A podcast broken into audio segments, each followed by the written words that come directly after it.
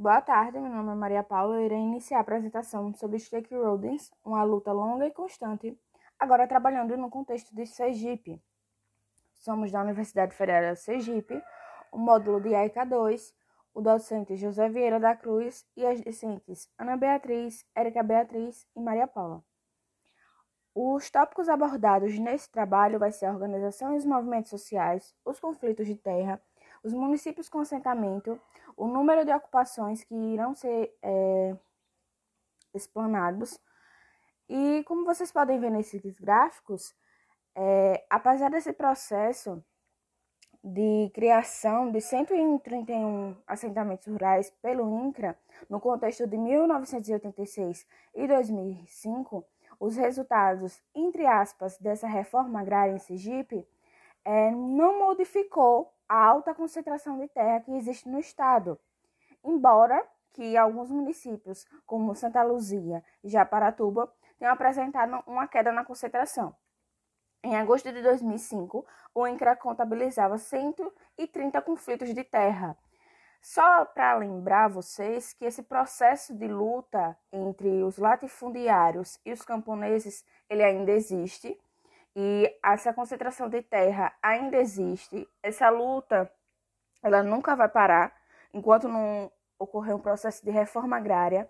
Então, isso que está falando, a gente está falando no contexto histórico, entre 1986 e 2005. Mas estamos em 2021 e esse processo ainda não acabou. O MST ainda luta para conseguir é, os seus direitos, assim como os latifundiários continuam com determinadas violências sobre esses camponeses. O MST ainda é visto como um demônio comunista, visando é, uma revolução, sendo que é um contexto totalmente diferente. E o que chama atenção nesse processo é a violência é, dos jagunços contra os camponeses. Esses conflitos eles foram marcados é, de maneira sangrenta, uma vez que toda vez que ia acontecer algum processo de ocupação, sempre tinha é, esse processo de agressão dos latifundiários contra os camponeses.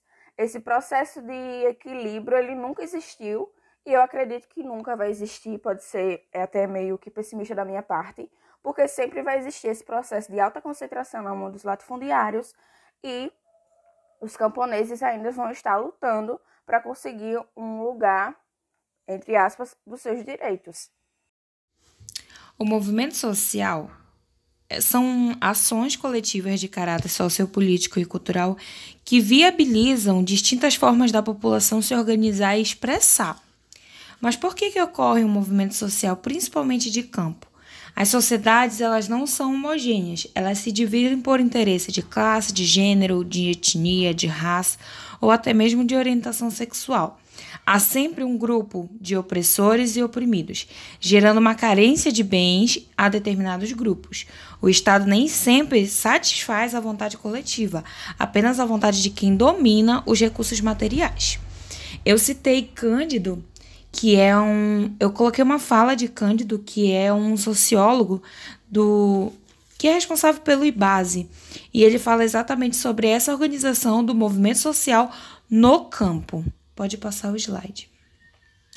Os camponeses e trabalhadores rurais, eles contribuem diariamente com a presença política e social na luta, na luta, né? E no caso de Sergipe, é de extrema importância falar sobre a Igreja Católica no período contemporâneo, pois é nesse período de organização que, além de induzir, foi uma principal apoiadora na criação de representatividade, sendo ela ou a sindical quanto de movimentos sociais organizados por trabalhadores tiveram intervenções em várias lutas. A gente pode citar aqui a luta dos meieiros, né, quando eles foram expulsos para dar lugar a um projeto de irrigação betume, o combate a outros projetos.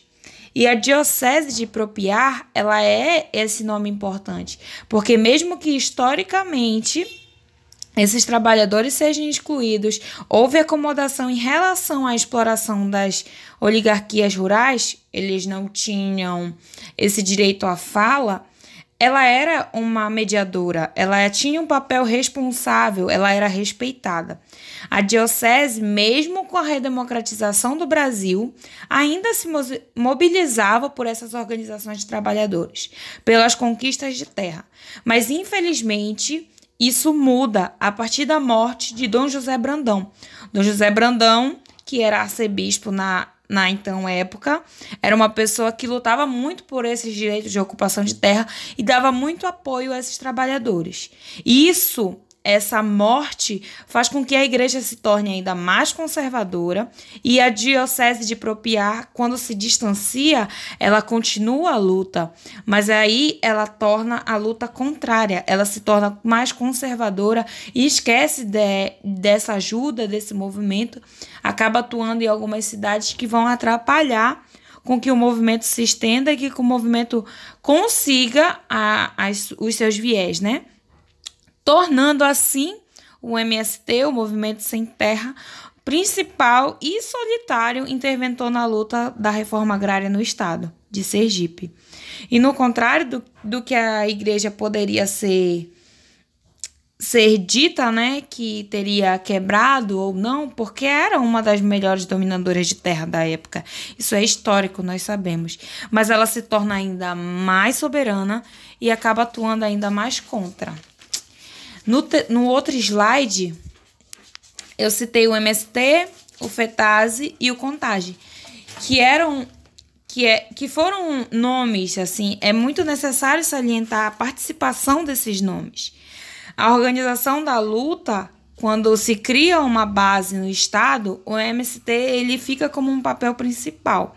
Só que o, o CONTAGE, que eu coloquei aí o que significa, ele orienta que a FETASE participe dessa atuação, que não deixe a representação nacional pela luta da reforma agrária somente para o MST. Então, o FETASE entra nessa disputa, participa da atuação na ocupação de terra juntamente ao Movimento Sem Terra somente em 95. A luta ela é constante e no atual governo do Brasil a gente sabe que ela é ainda mais difícil, mas ela continua se, é, se consolidando, né? Mas quando os movimentos são enriquecidos por pessoas que lutam pelos seus ideais e pela melhoria de uma sociedade como um todo. Eu acho que é isso que é importante para a reforma agrária. É a gente citar que a luta ela ainda não acabou, mas ela ela está ela é bastante importante. Os conflitos da terra. A história dos conflitos pelas terras em Sergipe é marcada, na maioria dos casos, pela violência, onde houve muita infringência dos direitos humanos por meio das oligarquias que dominavam o Estado contra os trabalhadores rurais, sem tetos, pessoas que buscavam um pedaço de terra para sobreviver. São inúmeros exemplos de situações violentas que ocorreram durante os conflitos de terra em Sergipe. Vou citar aqui algumas das situações que aconteceram.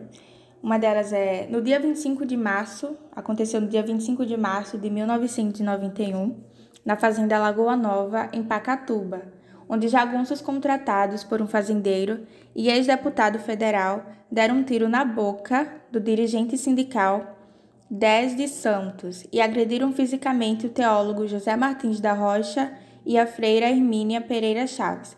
Ambos eram do CPT de Sergipe, uma comissão pastoral da terra. Em 1985, a ocupantes da fazenda Barra da Onça, no município de Poço Redondo, tiveram seus barracos derrubados e foram expulsos violentamente da terra, fora que os seus líderes principais, Guide Rubens foram torturados e presos pela polícia de Nossa Senhora da Glória, para onde foram levados. Teve também uma situação da queima de barracos, onde o acusado foi um delegado que solicitou com que os policiais, seus policiais, tacassem fogo nos barracos onde vivia 60 famílias de sem terra, atingindo um dos acampados.